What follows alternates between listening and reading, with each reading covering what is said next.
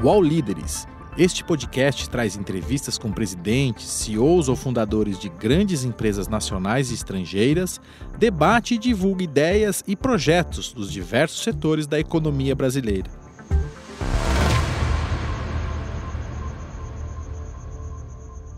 O UOL Líderes entrevista hoje o CEO da Gerdau, Gustavo Werneck. Tudo bem, Gustavo? Tudo bem. Enorme prazer estar aqui com vocês. Prazer é nosso.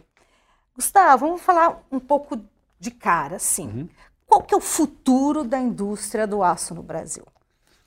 Olha, o futuro da indústria do aço no Brasil, ele ele está se transformando, já é uma realidade, tá?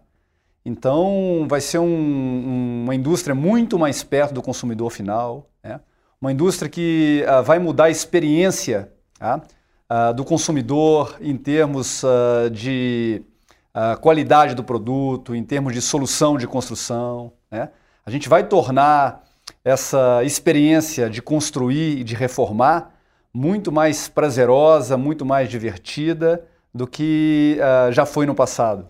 Explica para mim como é que funciona isso, como é que a indústria do aço vai chegar mais perto do consumidor. A gente fala que essa experiência no Brasil de construir ela é ruim, né? Mas na verdade a experiência de construir e reformar ela é ruim globalmente.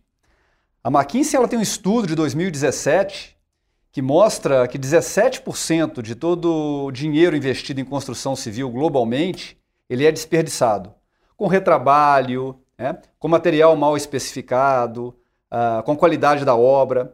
Então, uh, ah, para a gente, isso é uma enorme oportunidade né, de uh, eliminar esse desperdício e melhorar a experiência do consumidor final. a gente tem tomado uma série de iniciativas nesse sentido. Né?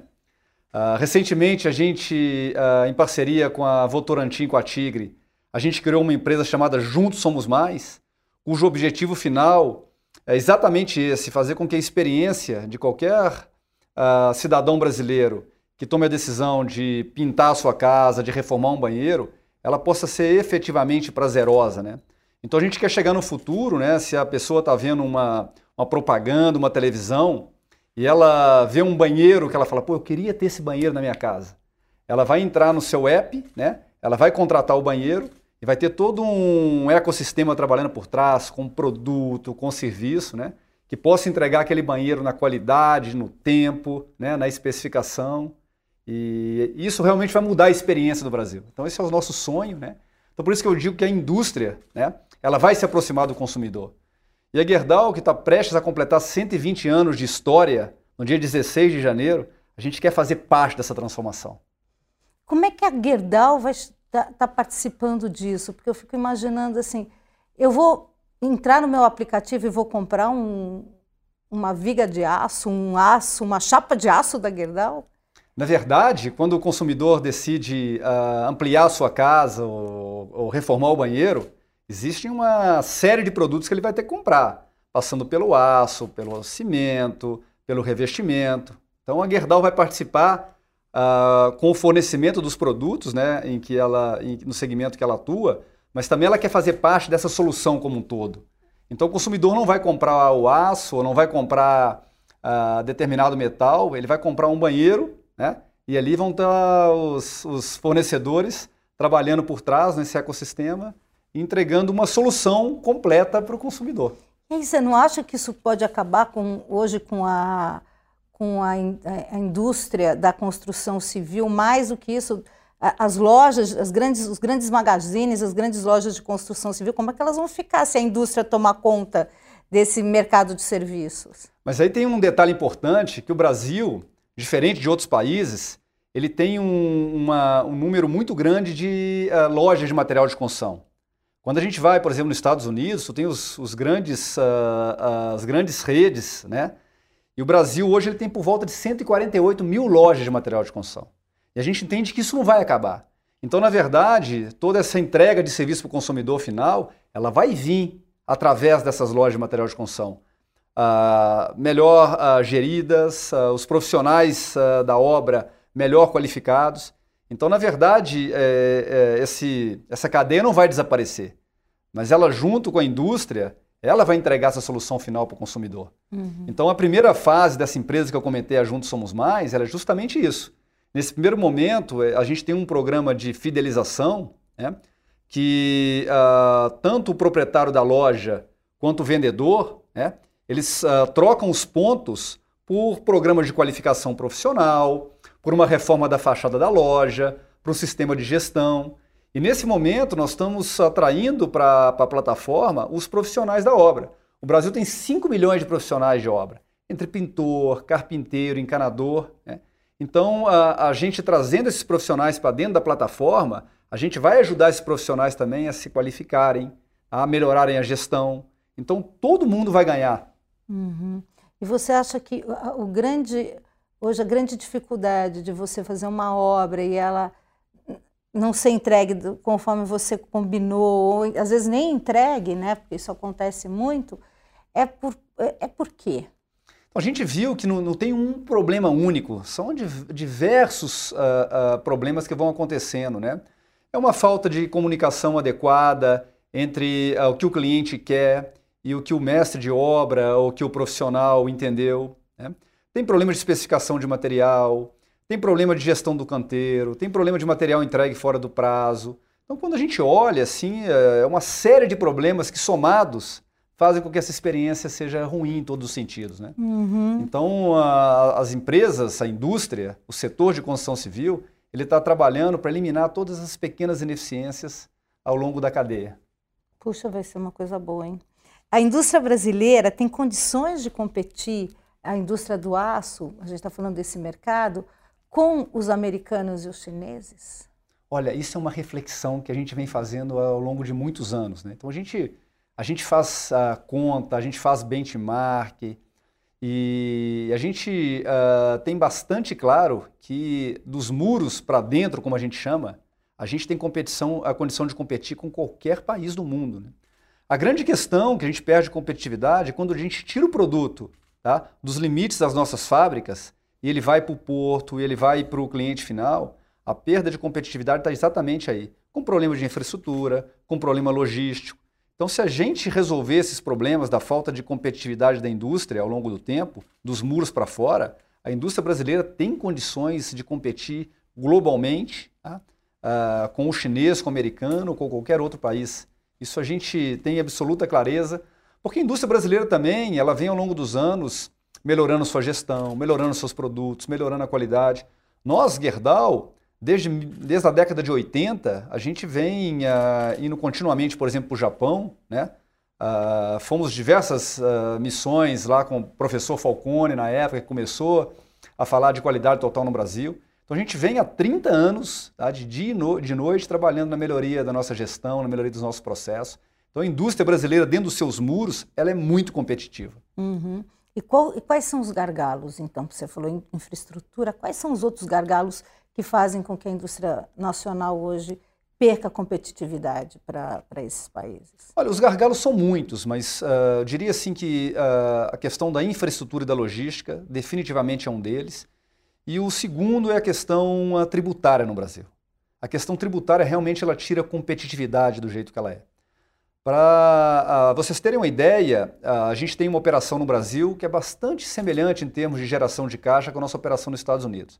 Aqui no Brasil nós temos 115 pessoas trabalhando na área de impostos. Nos Estados Unidos nós temos 7. Tá? Então 115 para 7 para a gente ver como é complexo lidar com impostos no Brasil. E uh, da forma hoje como é, são recolhidos os tributos no Brasil, toda vez que a gente coloca um produto no porto para exportar, ele vai com um resíduo tributário de 7%. Então, no porto, dentro do navio, o nosso produto já vai com 7% menos competitividade do que um produto chinês, por exemplo.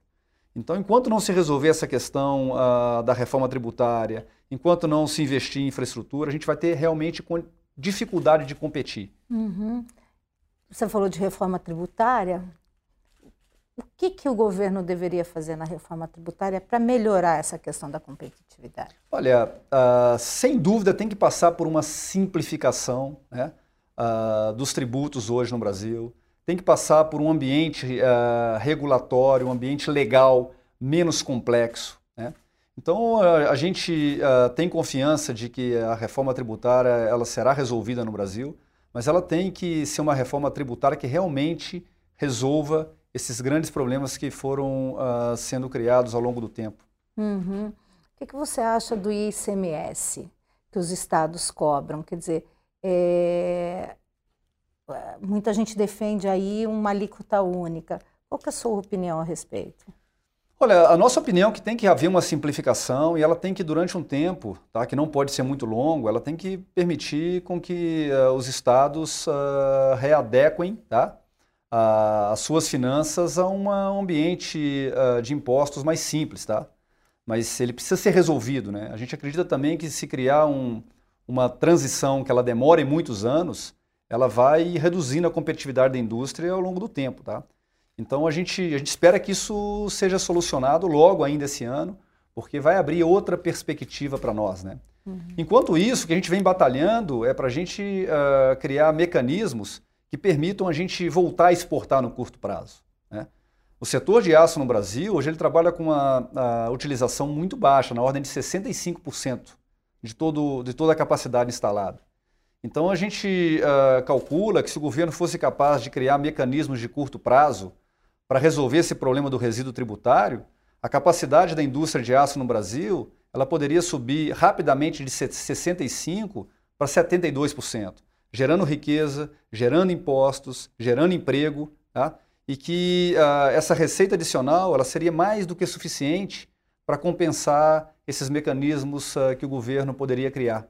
Mas no que você defende? Você defende o, uh, a redução dessa alíquota de 7%, a extinção dessa alíquota de, desse resíduo de 7%. Como é que. Qual é a, a sua opinião?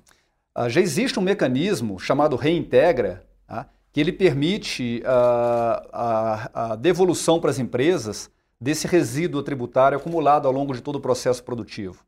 Então, se esse reintegra hoje ele fosse uh, utilizado e esse resíduo tributário na ordem de 5% fosse uh, devolvido para as empresas, as empresas poderiam rapidamente crescer as suas exportações, né? porque uh, é a diferença de competitividade que eu comentei quando a gente coloca um produto no navio. Então, na prática, é a decisão do governo de voltar a utilizar um mecanismo né? que ele já é legal, que ele já existe. Então, é uma decisão uh, muito mais administrativa hoje tá? do que qualquer outra coisa. Mas isso não, não uh, isso não resultaria na perda de arrecadação do governo. E aí eu vou fazer uma provocação que é o seguinte: uh, a indústria do aço é uma indústria bastante rica, né? E aí alguém vai falar, puxa, mas por que, que eles. Por que, que são 7% nessa, né, né, né, nessa cadeia toda, né? O que, que você pode falar sobre, sobre defender os 7%? Então, o que nós temos uh, uh, defendido há bastante tempo, né, que essa devolução desse resíduo tributário para as empresas, é, ela vai permitir que as empresas exportem mais, né, e no total da receita adicional, é, o governo vai ganhar também em termos de arrecadação. Então, é aquela famosa solução ganha-ganha, onde o governo arrecada mais, onde se gera mais emprego, onde as empresas conseguem melhorar sua competitividade então, o que a gente tem defendido, não só o setor do aço, mas outros setores exportadores no Brasil, é que esse é um mecanismo ganha-ganha que ele deveria ser implantado de imediato. Né? A gente até propôs algumas vezes que a gente faça um teste durante um período de 12 meses para ver se realmente a arrecadação ela vai aumentar com o crescimento das exportações. Então, a gente tem proposto alternativas. A gente espera que em breve a gente possa ver isso se traduzir na realidade, tá? Agora, a questão da indústria do aço, ela, se em algum momento ela já foi rica, ela não é mais. Né? A indústria do aço vem sofrendo muito nos últimos anos com uma sobrecapacidade criada pelo crescimento rápido de produção na China. Ah, Para vocês terem uma ideia, no ano passado, 2019, o Brasil ah, consumiu com seus veículos, os seus prédios, construção, ah, cerca de 25 milhões de toneladas de aço a China consumiu 950 milhões de toneladas de aço. Então, a diferença é de 25 milhões no Brasil para 950. Então, a partir do momento que a China ocupou esse espaço grande no mundo e sobrou capacidade de aço, as margens foram muito comprimidas. E foi motivo pelo qual a gente teve que reinventar o nosso negócio, reinventar a, a nossa empresa, reinventar a forma como a gente atende nossos clientes, porque senão a empresa desapareceria ao longo do tempo. Os chineses vieram fortes. E aí, uh, me fala uma coisa: uh, essa questão dos, dos 65% hoje de produção, qual seria o ideal né, para a indústria? Uh, com, começar a empregar mais, ter mais gente, gerar mais riqueza? Olha, o, o número que a gente sempre utiliza é 80%. Então, essa indústria que não deveria trabalhar com menos de 80%, para ela ser uma indústria competitiva a nível global. Né? Uhum. E a, a, crise econômica, ela impactou também nesses dados que você me passou anteriormente? Quer dizer, nessa redução da, da, da, da capacidade de, de, de, ocupação da indústria? Ela impactou de uma maneira decisiva. Ah, em 2013 foi o, o, ápice do consumo de aço no Brasil, com todas as obras que ah, estavam sendo feitas ali na época de Copa do Mundo, de Olimpíada. E de 2013 para 2017, o consumo de aço no Brasil caiu 40%. Então houve necessidade de fechar usinas, a gente precisou se readequar, e foi daí que a gente utilizou a exportação como uma grande saída para a gente não precisar fechar mais fábricas. Então a Gerdau, tradicionalmente, ela exporta uh, das nossas operações do Brasil cerca de 15%. Nos últimos anos, a gente vem exportando acima de 30% para a gente não precisar fechar mais fábrica, não precisar fechar mais usina. Uhum. É. Uh, junto a isso, a gente teve que reinventar essa empresa do ponto de vista da competitividade, de uh, melhoria do nosso desempenho. Então, nunca foi tão importante para uma empresa igual a nossa promover uma completa transformação cultural e digital né, para a gente gerar essa competitividade que foi perdida com essa crise econômica no Brasil desde 2013.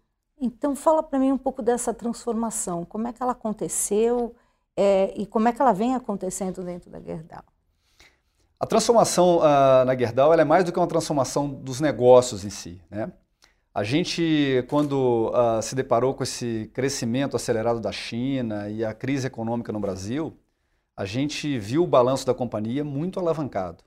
A gente, a gente nunca gostou assim de, de ter um balanço alavancado, a gente sempre foi muito conservador nas nossas finanças. Então nós tomamos uma decisão difícil ali por volta de 2014, que foi reduzir o tamanho da empresa. Então nós saímos de diversos países. Nós vendemos operação nossa no Chile, vendemos operação nossa na Espanha, a gente saiu da Índia. A gente levantou com esses ativos que a gente vendeu 7 bilhões de reais. Então, hoje o balanço da companhia ele está muito desalavancado, é um balanço saudável que nos permite voltar a crescer.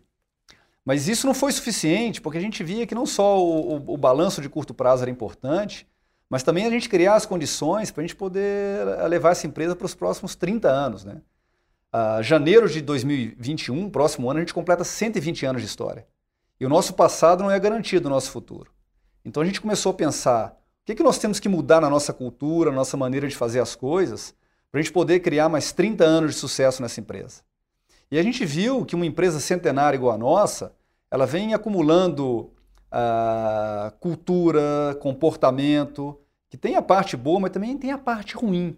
A empresa havia ficado burocrática, havia ficado mais lenta, o processo decisórios complicados. Então a gente falou assim, precisamos mudar radicalmente a cultura da empresa.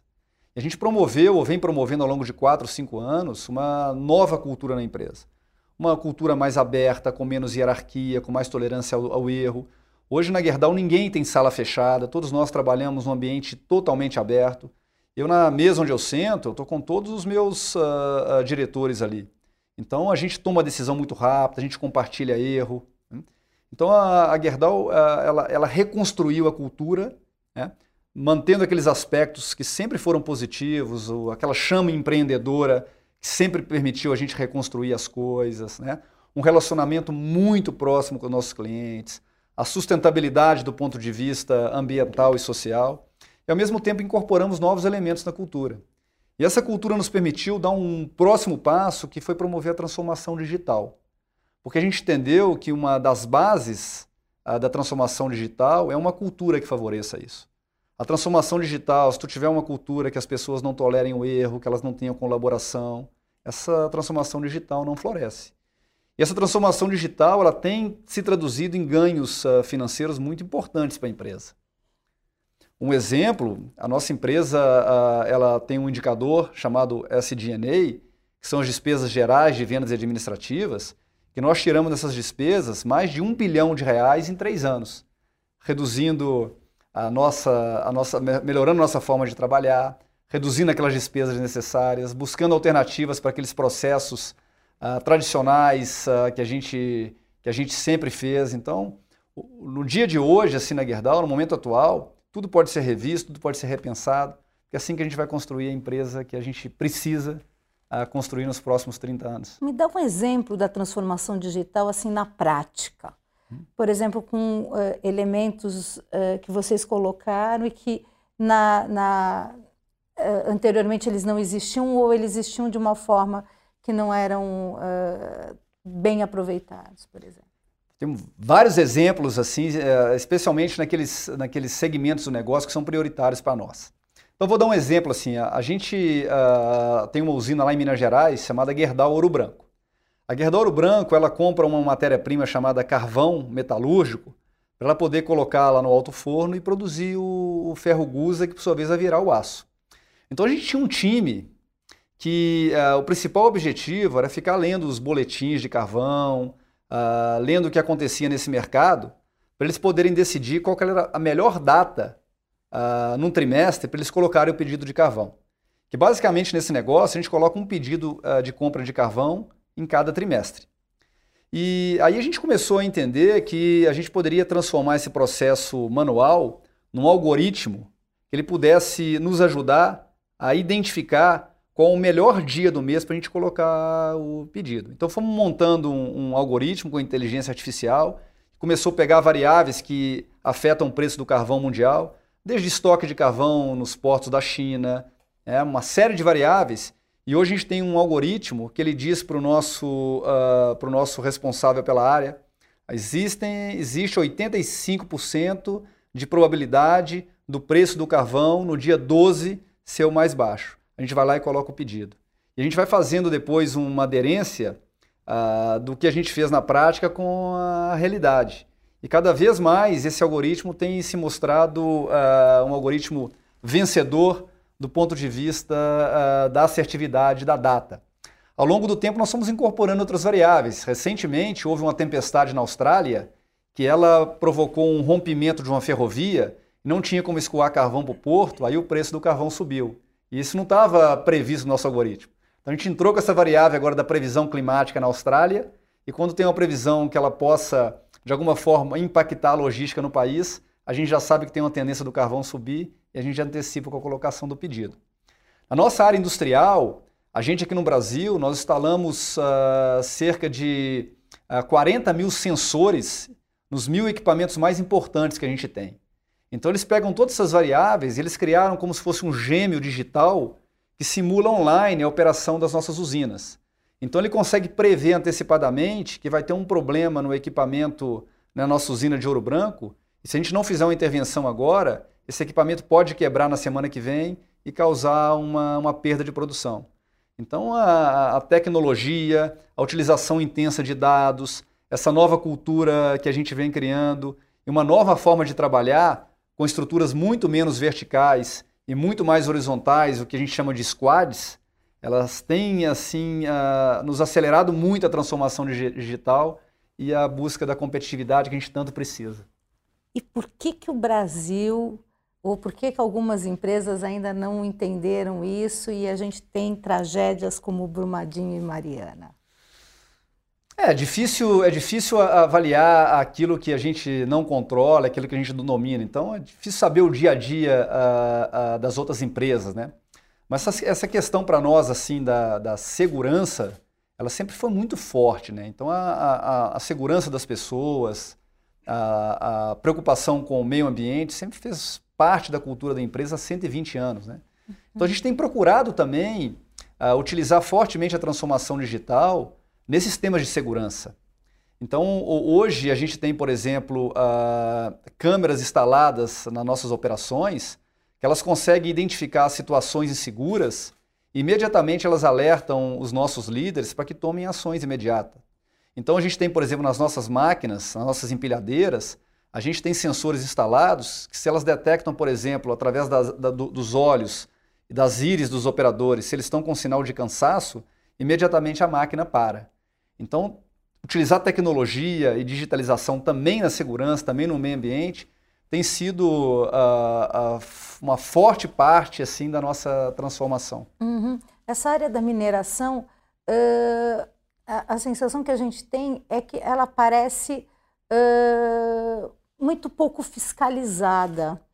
É, você acha que falta fiscalização do Brasil para as grandes mineradoras, é, nas grandes mineradoras e, nos, e na produção de minérios no país?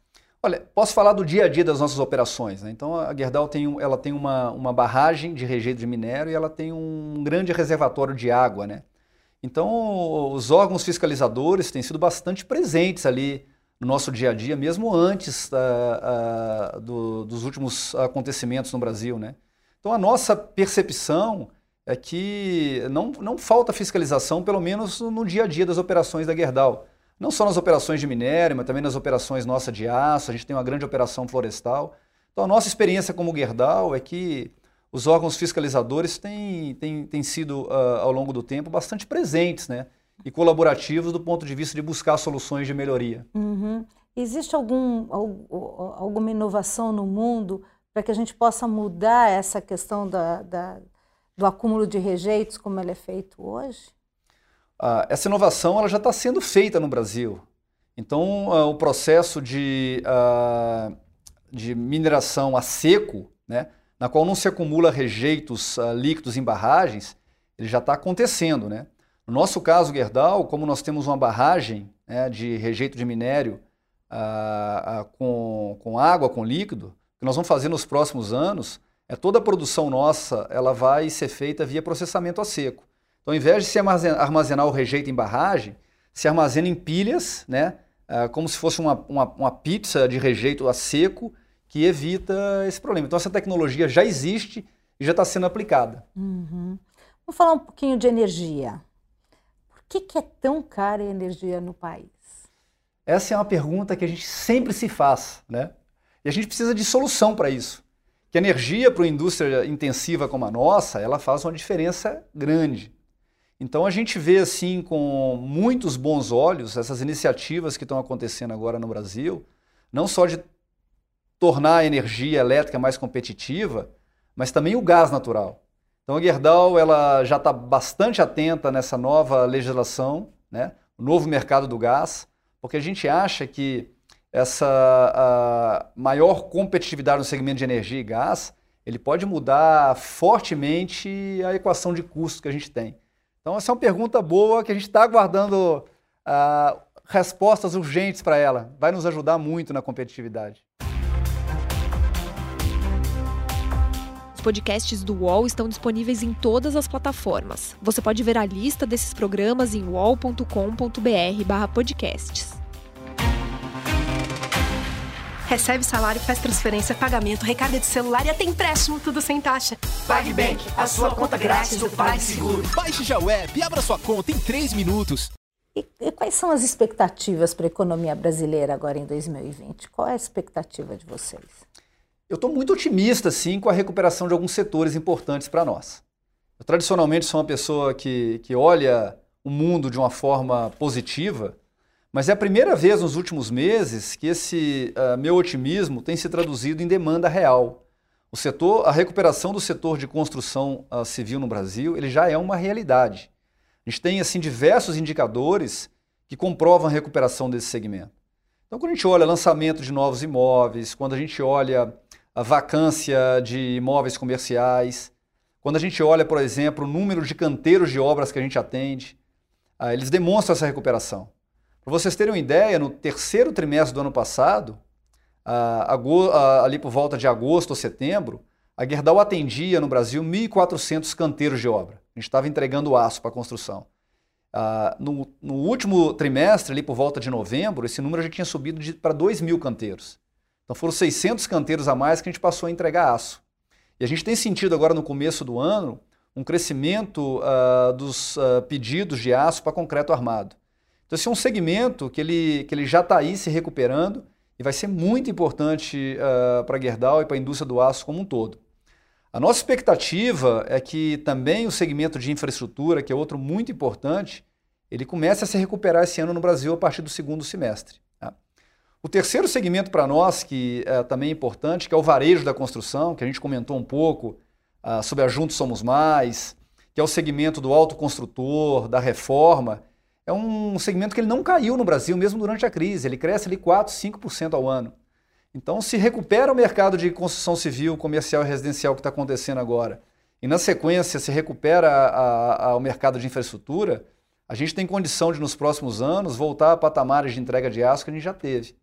Então, eu particularmente estou muito otimista que, que esse ano seja um ano realmente da virada na economia que vai ser bom para todos nós, para geração de emprego, para geração de valor para a sociedade como um todo. O que você atribui a esse, esse crescimento e essa expectativa otimista à, à política econômica do governo? Olha, uma série de fatores, né? Uh, um, sem dúvida, muito importante foi a queda dos juros. A queda dos juros está fazendo com que o dinheiro que anteriormente ficava parado nos bancos, ele passe a circular agora na economia real. Então, a queda dos juros favorece aquela família que quer financiar o seu primeiro imóvel, e ela favorece também aquele, o mercado uh, no sentido de que aquelas famílias, aquelas pessoas que deixavam o dinheiro uh, a juros aplicado no banco, eles estão tirando esse dinheiro agora e aplicando no mercado imobiliário. Então a queda de juros ela foi fundamental. Uh, esse ciclo de reformas que se iniciou mesmo antes da reforma da Previdência, né, com a nova lei trabalhista, a nova lei da terceirização. Então esse ciclo de reformas ele tem nos ajudado muito. Por isso que a gente sempre reforça independente de convicções, é fundamental para aqueles que acreditam no Brasil, para aqueles que decidiram uh, investir o tempo e a vida aqui nesse país, tá? que a gente uh, não, não coloque as convicções em primeiro lugar, que a gente realmente possa colocar o Brasil em primeiro lugar, a gente possa uh, implantar essas reformas e aí a gente vai encontrar um caminho de recuperação, um caminho vencedor, que vai ser bom para toda a sociedade brasileira. Aí você falou ali atrás que a infraestrutura, que você espera que a infraestrutura, o setor de infraestrutura, ele se recupere esse ano. É, o setor de infraestrutura foi fortemente impactado com todas as denúncias e o problema todo de, de, é, de, de denúncias no país e de Operação Lava Jato. Eu queria saber quem vão ser os novos players para a recuperação do setor de infraestrutura? Onde estão esses players? Esses players estão no Brasil. A Gerdau ela tem hoje em toda a sua base mais de 100 mil clientes. Então existem empresas construtoras assim que uh, não são uh, conhecidas do grande público, mas são construtoras uh, de porte, construtoras com boa gestão. Então eu acho que o problema do Brasil não é a falta de construtoras, de empresas, de empresários no segmento. Eu acho que é a falta realmente de obra.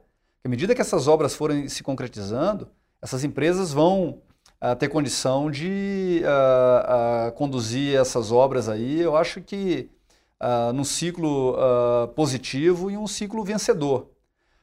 o que a gente entende que necessita para destravar essas obras é realmente colocar de pé essas parcerias público-privadas. Né?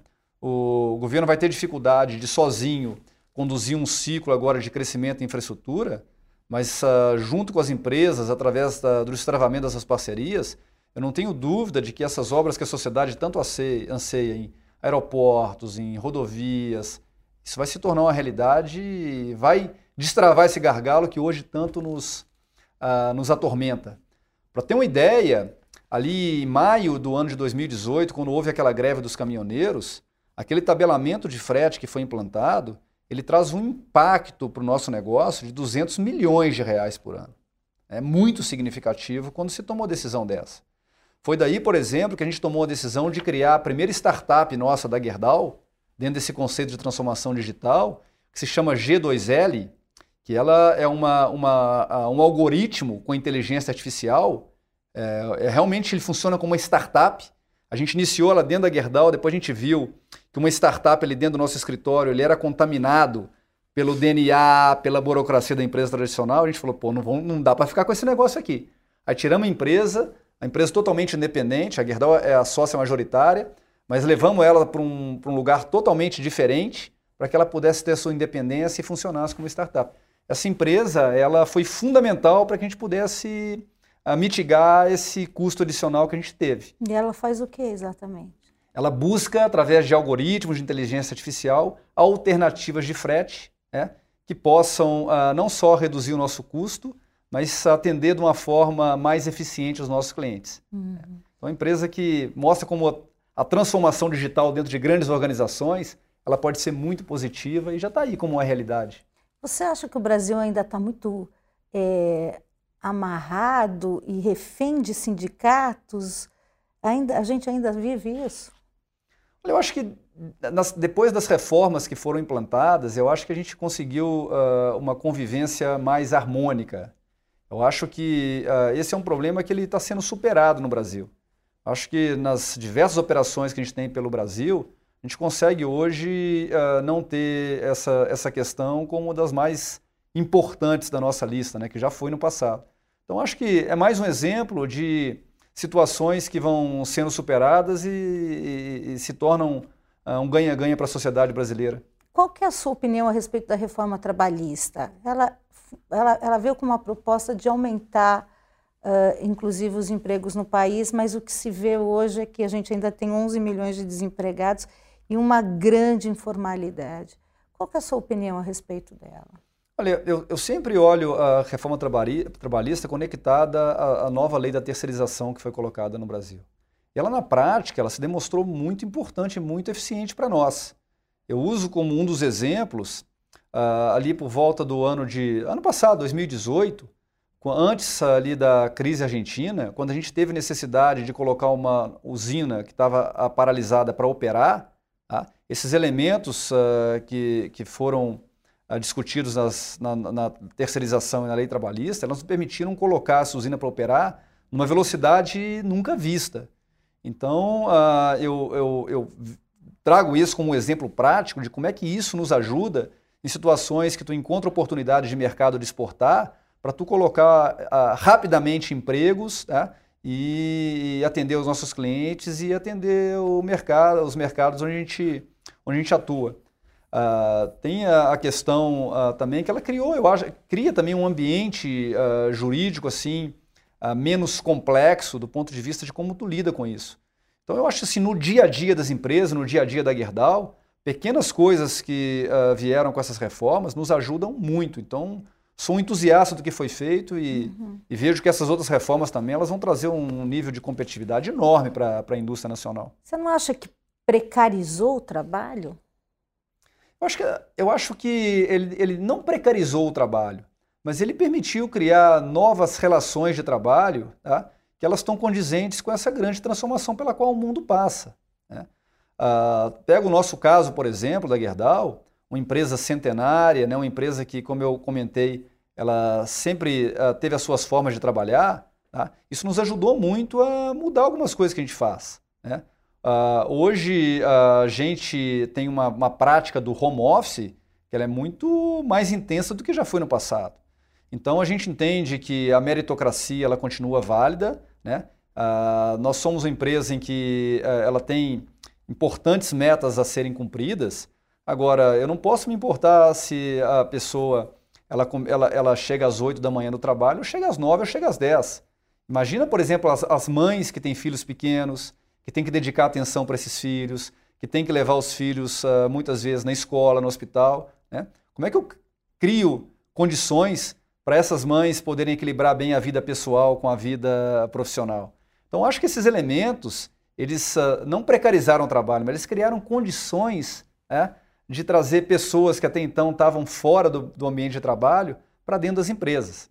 Os nossos uh, programas de diversidade e inclusão, que são extremamente importantes para nós, no sentido de trazer mais mulheres para o ambiente industrial, de trazer mais negros para o ambiente industrial, os PCDs, os LGBTs. Eu acho que até, até nesse sentido, né, leis trabalhistas mais modernas, eles nos favorecem. E a gente tem visto na prática. Então, acho que foi ganhos assim, enormes que ocorreram com essa transformação. Né? Meu ref... ponto de vista é esse. E a reforma da Previdência que foi feita, agora foi aprovada, é suficiente? Ou a gente vai precisar rever isso lá na frente?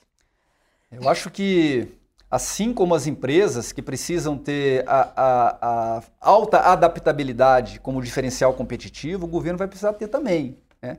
Então, eu acho que nada é definitivo e, e, e cada vez mais se adaptar às mudanças é questão de sobrevivência para todas as partes. É, e aí, continuando na questão das reformas, está é, tá vindo aí uma reforma administrativa. Onde o governo deve cortar? Olha, difícil dizer para quem não está lá presente no dia a dia, né?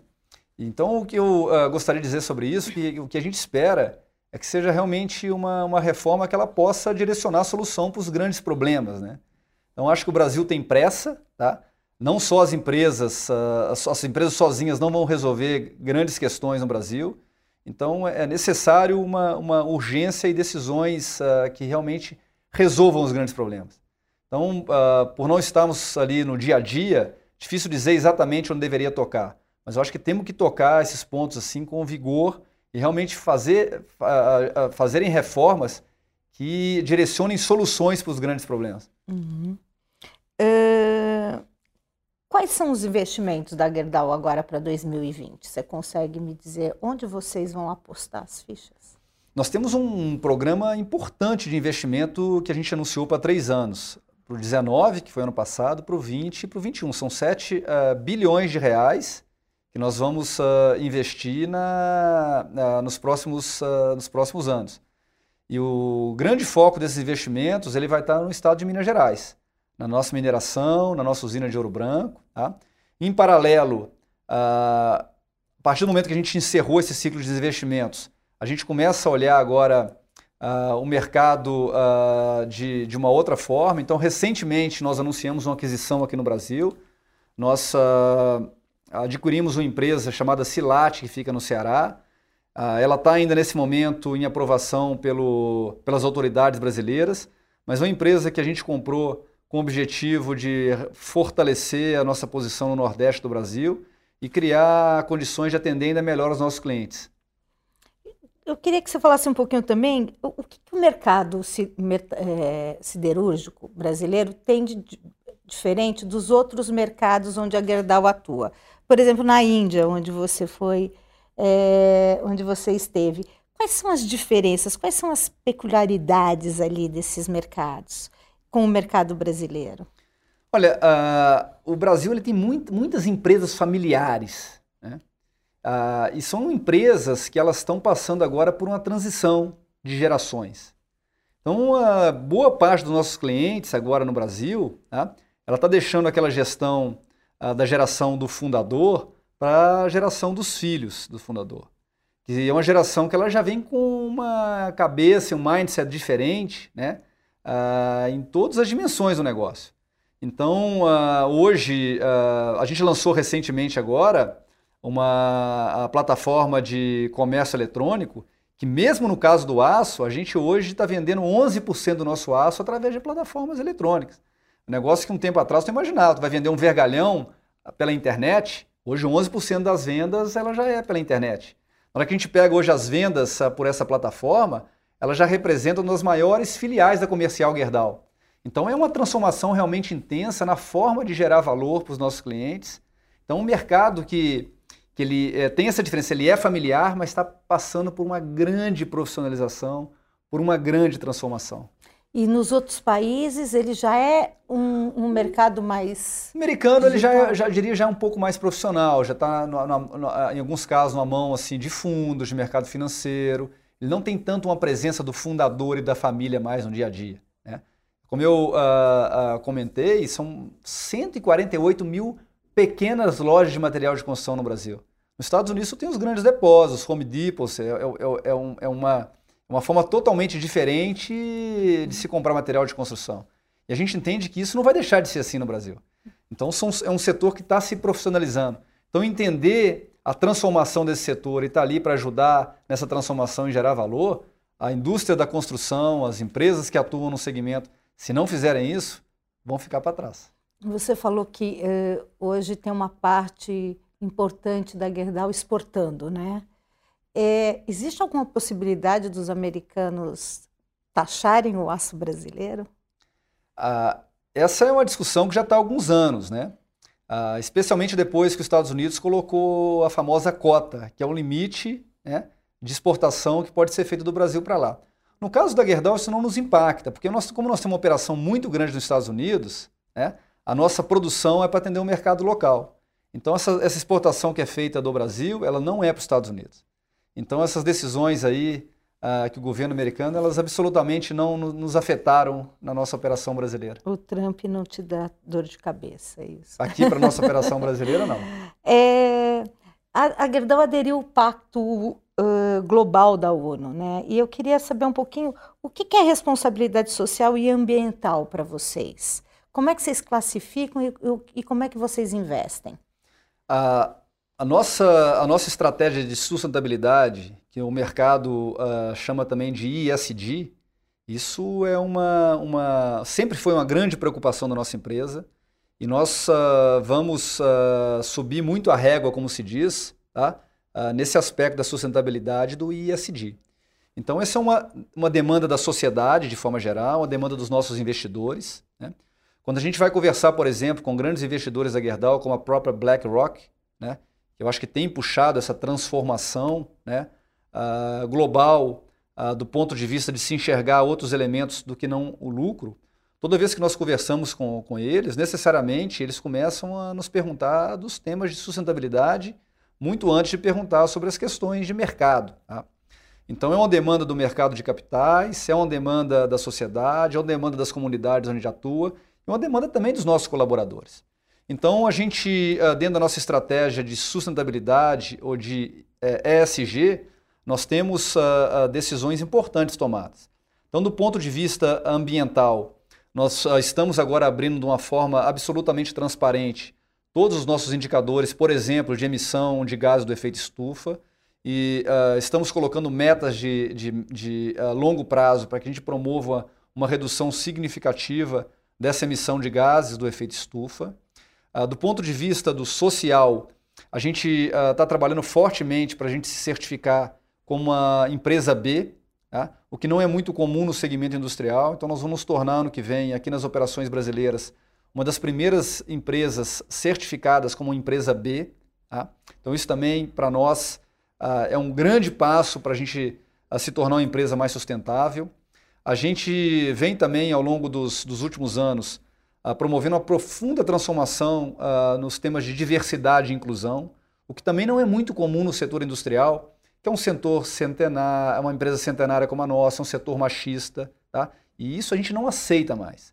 Então, a, a, a gente ter um, um ambiente onde as mulheres tenham mais participação, tá? onde a gente tenha uma, uma maior participação de raças, onde a gente possa é, a, transformar toda essa diversidade que tem no Brasil numa efetiva inclusão, isso para nós também é um caminho sem volta. Isso tem feito muito bem para todos nós, colaboradores da Gerdau, do ponto de vista humano, do ponto de vista da performance, do ponto de vista da inovação.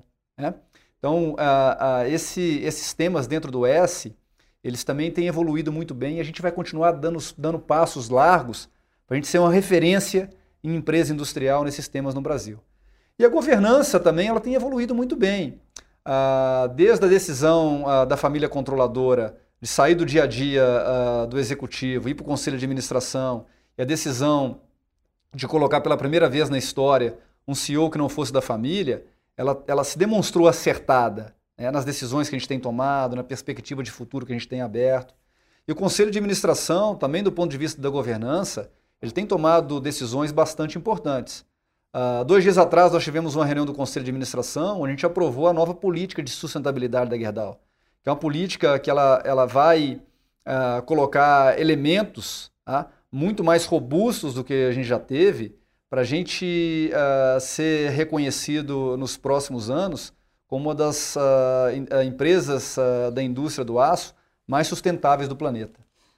Você disse que é uma indústria uh, é um segmento machista. É machista porque tem muitos homens ou é machista porque ainda é muito preconceituoso em relação à mulher? Eu acho que é um segmento machista em todas as suas dimensões, que é um segmento que ele foi construído assim ao longo do tempo, com uma imagem de que uh, somente os homens teriam condição de atuar nesse segmento de, de uh, construção, uh, de produção de aço, que foi assim uma, uma falácia, um negócio completamente sem sentido, né? Então, iniciativas que a gente tem feito de colocar mulheres, por exemplo, operando máquinas industriais, tá? o número de acidentes ele reduziu fortemente, né? Então, a mulher uh, tem se demonstrado para nós na Gerdau muito mais cuidadosa, muito mais atenciosa, né? É, isso comprovado por indicadores como o de segurança, que é muito importante para nós. Então não tem lugar no ambiente industrial onde a mulher não possa estar.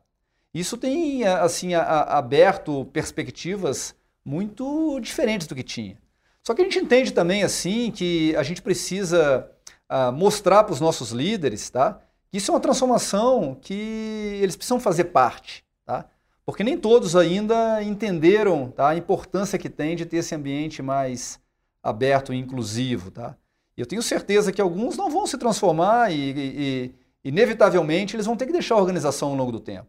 Porque a Gerdau, no futuro, ela vai ser uma empresa que vai ser referência em diversidade e inclusão no Brasil. Tá? É, você também falou da, da sucessão, né, na questão da governança e da sucessão. É, foi muito dolorido foi uma, foi uma, uma sucessão dolorida e eu queria saber também o seguinte: ainda há influência dos fundadores na, na gestão da Gerdau? Foi uma sucessão extremamente prazerosa, tá? é, mas uma, uma, uma sucessão que a gente teve muita disciplina para fazer. Então essa, essa decisão ela foi anunciada em setembro de 2017 e ali a gente, naquele momento eu deixei a posição antiga que eu estava, há 15 anos já na Gerdau, estava ocupando a posição de líder da Gerdau no Brasil. Então eu deixei a posição e nós ficamos ali entre setembro e dezembro construindo os elementos para que essa sucessão fosse bem sucedida. Então, tanto a, a, família controladora quanto eu, nós fomos buscar referências, né? Empresas que tinham feito essa sucessão bem. E a, a gente se reuniu ali no final de dezembro e fomos trocar experiência do que eu tinha visto, do que eles tinham visto. E dali a gente escreveu um documento muito simples, chamado Regras de Ouro ou Engagement Rules, que deixava bem claro é, o que, que eles poderiam, o que, que eles deveriam, o que, que eu poderia, o que, que eu deveria. Tá? E aí a gente uh, inaugurou janeiro de 2018, que foi o primeiro ano, com uma necessidade de ter disciplina daquilo que a gente mesmo escreveu para nós. Então esse documento, por exemplo, dizia que se uh, os, os, os, antigos executivos, agora membros do conselho de administração, se eles quisessem conversar com algum, algum executivo da empresa, eles deveriam passar necessariamente por mim primeiro, para criar essa disciplina. E a gente foi super disciplinado de fazer isso. E aí ela, ela, ela, ela realmente se demonstrou assim numa sucessão prazerosa, em que tanto a gente pôde, assim, do ponto de vista dos executivos, liberar mais energia do nosso lado, com mais autonomia, e eles, nas posições no conselho de administração, puderam contribuir com toda a experiência, com toda a história, né? com pensamentos de longo prazo. Então, eu, eu diria assim que foi uma, uma, uma, sucessão muito bem feita e muito bem sucedida. A gente está muito feliz tá, com o que a gente construiu até o momento. Uhum. E eu queria também saber o seguinte: é, como é que vai ser a Gerdau daqui a 10 anos? Olha, a Gerdau daqui a 10 anos ela vai ser uma empresa que ela vai ser muito mais de serviço do que de, de, de venda de aço como produto e como commodity. A gente tem um sonho que a gente lançou recentemente, que em 10 anos, 20% da Gerdau, 20% ah, das receitas da Gerdau virão de negócios que a gente ainda não tem. Então nós uh, vamos ampliar a receita da Gerdau vindo de novos negócios. E vão ser negócios muito mais uh, relacionados a serviço para os nossos clientes do que em produtos. Então, um exemplo. Uh, nós temos uma uh, operação lá em Minas Gerais, a de Ouro Branco, que ela produz esses grandes perfis metálicos estruturais que são muito utilizados para poder fund fazer fundação de prédio. Então, os clientes compram esses, esses perfis e cravam tá, no solo para fazer a fundação. E a gente uh, vendia para esse serviço de fundação somente o perfil. E o cliente, por sua vez, ele tinha que integralizar todas as atividades necessárias para ter uma fundação pronta. Então, comprar o aço, uh, comprar a engenharia, comprar o processo que a gente chama de cravação, uh, uh, comprar o, o, os testes depois da fundação para ver se ela estava com a resistência adequada ou não. Então, nós resolvemos criar uma nova empresa, que é uma empresa de serviço de fundação. Então o cliente hoje, ao invés dele comprar o aço da Gerdau, ele compra a fundação instalada. Porque nós adquirimos muito conhecimento ao longo dos anos tá, de solo, de fundação, vendendo esse produto. Então é uma forma da gente vender serviço tá, e para o cliente é uma forma de gerar valor. Ele vai relacionar com uma empresa só, ele vai uh, ter a garantia da Gerdau de 120 anos, que nós vamos entregar um serviço uh, uh, de qualidade, no prazo e da forma que ele precisa. Muito bom. É, eu queria também saber o seguinte: como é que a política interfere nos negócios? Principalmente para nós, uh, do ponto de vista de, de, de não criar essas uh, condições competitivas do muro, do muro para fora. Né? Então a gente, como eu comentei, a gente investiu muito em gestão, em tecnologia, a gente dedica muito tempo fazendo viagens para o exterior. Ano passado, uh, eu e o André Gerdau, que era o antigo presidente, nós passamos uma temporada na China, olhando em detalhes, assim, não só as empresas de aço, mas a tecnologia, para a gente poder sempre ter segurança e certeza de que os nossos números aqui e a forma da gente operar, ela está em padrão global. Então a gente sempre olha isso com medo da gente ter uh, deixado, ficado para trás assim em alguns dos aspectos importantes do negócio. E a gente sempre volta muito convencido, como a gente voltou no passado, de que nós temos sim condição de competir globalmente. Mas o governo interfere para nós no dia a dia em não criar essas condições de competitividade do muro para fora. Então a gente citou o tema da energia, o tema do gás, o tema da infraestrutura, o tema das rodovias, o tema da burocracia, da dificuldade de conseguir licenças. Então esse somatório de, de, de, de pequenas ineficiências do muro para fora, ele nos tira a competitividade. A gente realmente espera que esse famoso custo Brasil, que tanto se fala, que ele foi traduzido agora recentemente em números, que ele possa se reduzindo ao longo do tempo, para que a gente possa ter uh, condição, em termos de práticas uh, uh, do negócio como um todo, comparáveis às melhores referências da OCDE. Quanto que é o custo do Brasil? O custo do Brasil foi quantificado recentemente em 22% do PIB.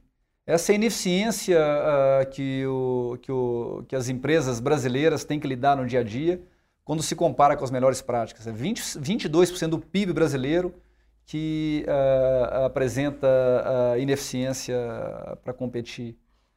Eu queria falar um pouquinho sobre a questão do câmbio também. Quer dizer, esse câmbio, do jeito que ele está hoje no Brasil, é, ele não, não interfere diretamente no negócio de vocês? E como é que como é que deveria ser o câmbio no Brasil? Olha, o câmbio ele interfere de maneiras diferentes assim para cada negócio, para cada empresa. No nosso caso da Gerdau, esse câmbio ele nos favorece em dois aspectos. Em primeiro lugar, que ele é, cria essa competitividade artificial do ponto de vista da exportação. Ele nos ajuda a exportar do, via Brasil. E o segundo ponto, que como nós temos uma operação grande nos Estados Unidos, tá? um câmbio mais alto ele nos ajuda a traduzir em mais reais aquela receita que a gente uh, uh, gera nos Estados Unidos. Então, para Gerdau, o câmbio uh, nos patamares que ele está atualmente, ele nos favorece. Né? Agora, ele, ele afeta de formas diferentes a sociedade, as empresas, então, difícil falar assim para, de forma geral, assim, já que as diferenças são grandes aí entre, entre, as, entre as empresas brasileiras. Uh, a gente tem um déficit de mais ou menos 7 milhões de moradias no Brasil. E, e, e vocês trabalham uh, exatamente né, numa área que é a área da construção. Como é que o governo, que atitudes o governo deveria ter para diminuir esse déficit, para dar mais condições para o brasileiro ter a casa própria? Olha, a gente há algum tempo, a gente lançou um olhar uh, diferente para o tema. Né? A gente parou de discutir assim que o que o governo deveria eh, fazer e nós olhamos para dentro e falamos assim, a gente pode fazer mais.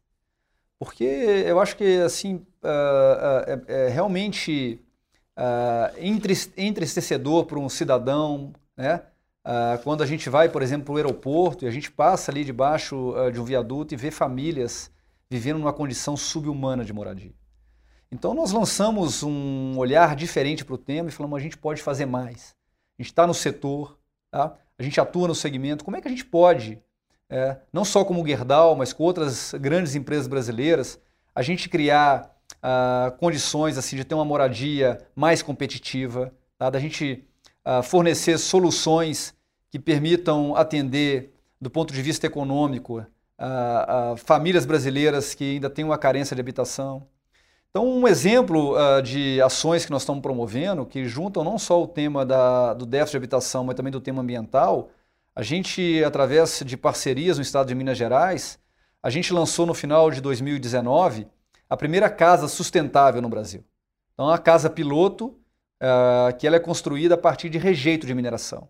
Então, o, o tijolo, os blocos, o revestimento, ele é, ele é feito a partir desses resíduos.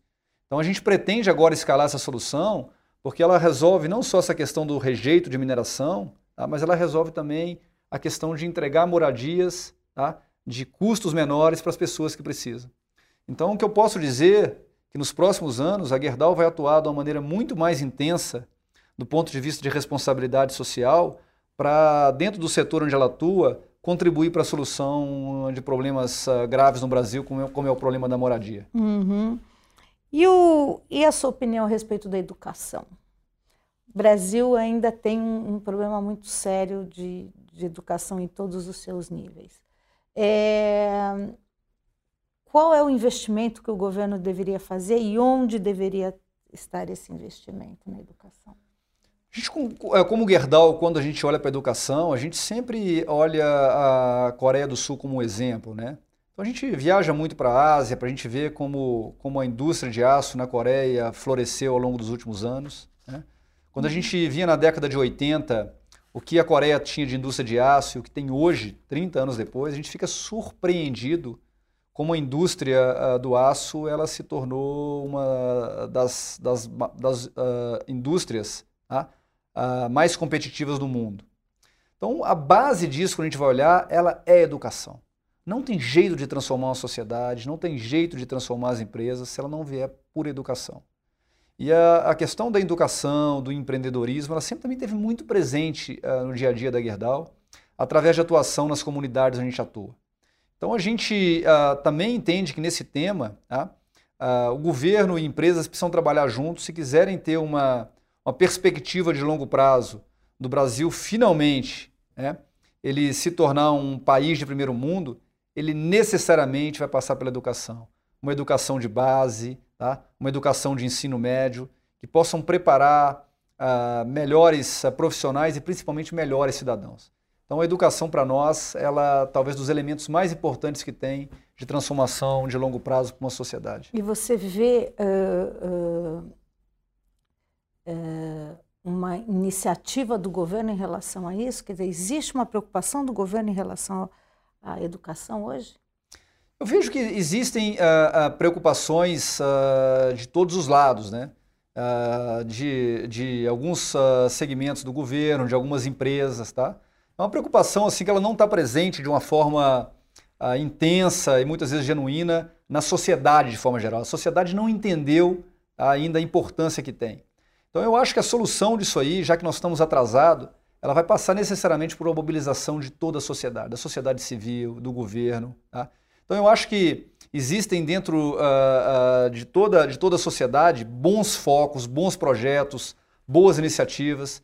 Se a gente for capaz de canalizar, de juntar isso tudo, eu acho que a gente consegue romper essa, essa grande dificuldade que a gente tem. Então eu vejo boas iniciativas de todos os lados, mas nenhuma delas sozinha até agora conseguiu resolver o problema. É, nas, nas gestões anteriores, a, a Gerdau estava muito próxima do governo, né? Os fundadores, inclusive, foram convidados aí para participar de governos anteriores. A Gerdau ainda continua nessa linha? Olha, a gente sempre a gente a gente sempre está tá disposto assim a gente contribuir com a com a história da empresa, com o que a gente aprendeu, com gestão, né? Então, assim, a, a Gerdau é uma da, das empresas uh, brasileiras que uh, uh, sempre se coloca à disposição para contribuir, tá? Então, a, gente entende que as empresas têm muito para contribuir. Tá? Então, a gente continua no dia a dia das nossas operações, especialmente nas comunidades onde a gente atua, próximo às prefeituras, próximo aos municípios, né? apoiando em temas, não só os que a gente comentou aqui como ambiental, mas nos temas de educação, de empreendedorismo, então, essa proximidade da empresa assim com, com a coisa pública de forma geral, a gente entende que, que ela pode ajudar a fazer o Brasil andar mais rápido. E o Brasil está menos corrupto? É difícil de saber no dia a dia assim de uma de uma uh, de uma empresa assim, onde a gente coloca muito energia no nosso dia a dia. Né? A gente uh, tem processos dentro da empresa assim, bastante robustos, especialmente em países como o Brasil, para garantir que uh, essa, essa cultura de corrupção ela não se traduz em destruição de valor para os nossos acionistas, para os nossos investidores. Né? Então, quando a gente olha assim o investimento que a gente tem no Brasil para garantir que as, as coisas funcionem assim corretamente, poderia dizer que a gente ainda está distante de referência que a gente gostaria de ter. Né? Então, eu pego, por exemplo, assim, a estrutura que nós temos hoje de, de compliance, de auditoria interna, né? em países como o Brasil, elas ainda são maiores que nós temos em países uh, como uh, os Estados Unidos. Né? Então, acho que medindo na empresa, a gente tem um, caminho importante para trabalhar. Mas eu acho que uh, também nesse aspecto, assim, a, a, a sociedade está se mobilizando, já não está aceitando mais aquelas pequenas coisas no dia a dia que a gente aceitava no passado. Então, acho que nós estamos no caminho correto para criar um Brasil melhor do ponto de vista uh, de, de cultura, de seguir regra, de seguir lei. E aí, para a gente acabar, que dicas você poderia dar para que uma pessoa, para que é, esses jovens estão começando agora nas carreiras e sigam uma carreira de sucesso, uma, uma carreira de líder de sucesso? Olha, a primeira coisa que eu queria pedir para os jovens é que continuem acreditando no Brasil. Né? Muitos de nós, assim, que tivemos, tivemos em algum momento, assim, uh, oportunidades de viver fora do Brasil, muitos de nós uh, estamos no Brasil por escolha. Tá? Então, eu, eu, eu, gostaria muito de pedir, assim, para os jovens que continuem acreditando no Brasil. Né? Esse é um sonho que a minha geração tem e eu queria que esse sonho não morresse para a geração que está vindo. Esse país é feito de pessoas maravilhosas, né? basta tu parar na rua por alguns segundos e olhar essa diversidade maravilhosa que é o Brasil. Né? Fala assim, cara, não é possível tá? que a gente vai perder mais uma geração tá? Uh, sem conseguir transformar esse Brasil. Então eu, eu queria primeiro pedir que eu sempre faço assim quando, quando eu interajo com os jovens, assim, vamos acreditar. Né? A gente tem que sonhar grande, a gente tem que sonhar que a gente é capaz uh, uh, de transformar o Brasil. E sempre falo assim, temos que ter perseverança, né? temos que fazer um pouco mais assim no nosso dia a dia. Né? Eu acho que o trabalhar duro ainda ele continua presente. Né? O, o sucesso uh, não vem antes do trabalho duro. Né? Então eu, eu, eu, essa é a dica que eu dou assim, a gente, a gente tem um país maravilhoso nas nossas mãos. Queria muito assim que antes que eu, que eu me vá desse, desse planeta para outro, assim, é que eu possa me orgulhar do, do local onde eu nasci, do lugar onde escolhi para viver. A Gerdau é uma empresa que acredita muito no Brasil. E a gente tem certeza assim que, que se a gente se mobilizar, a gente continuar acreditando, nós finalmente podemos ter um país que, que dê orgulho para todos nós, né?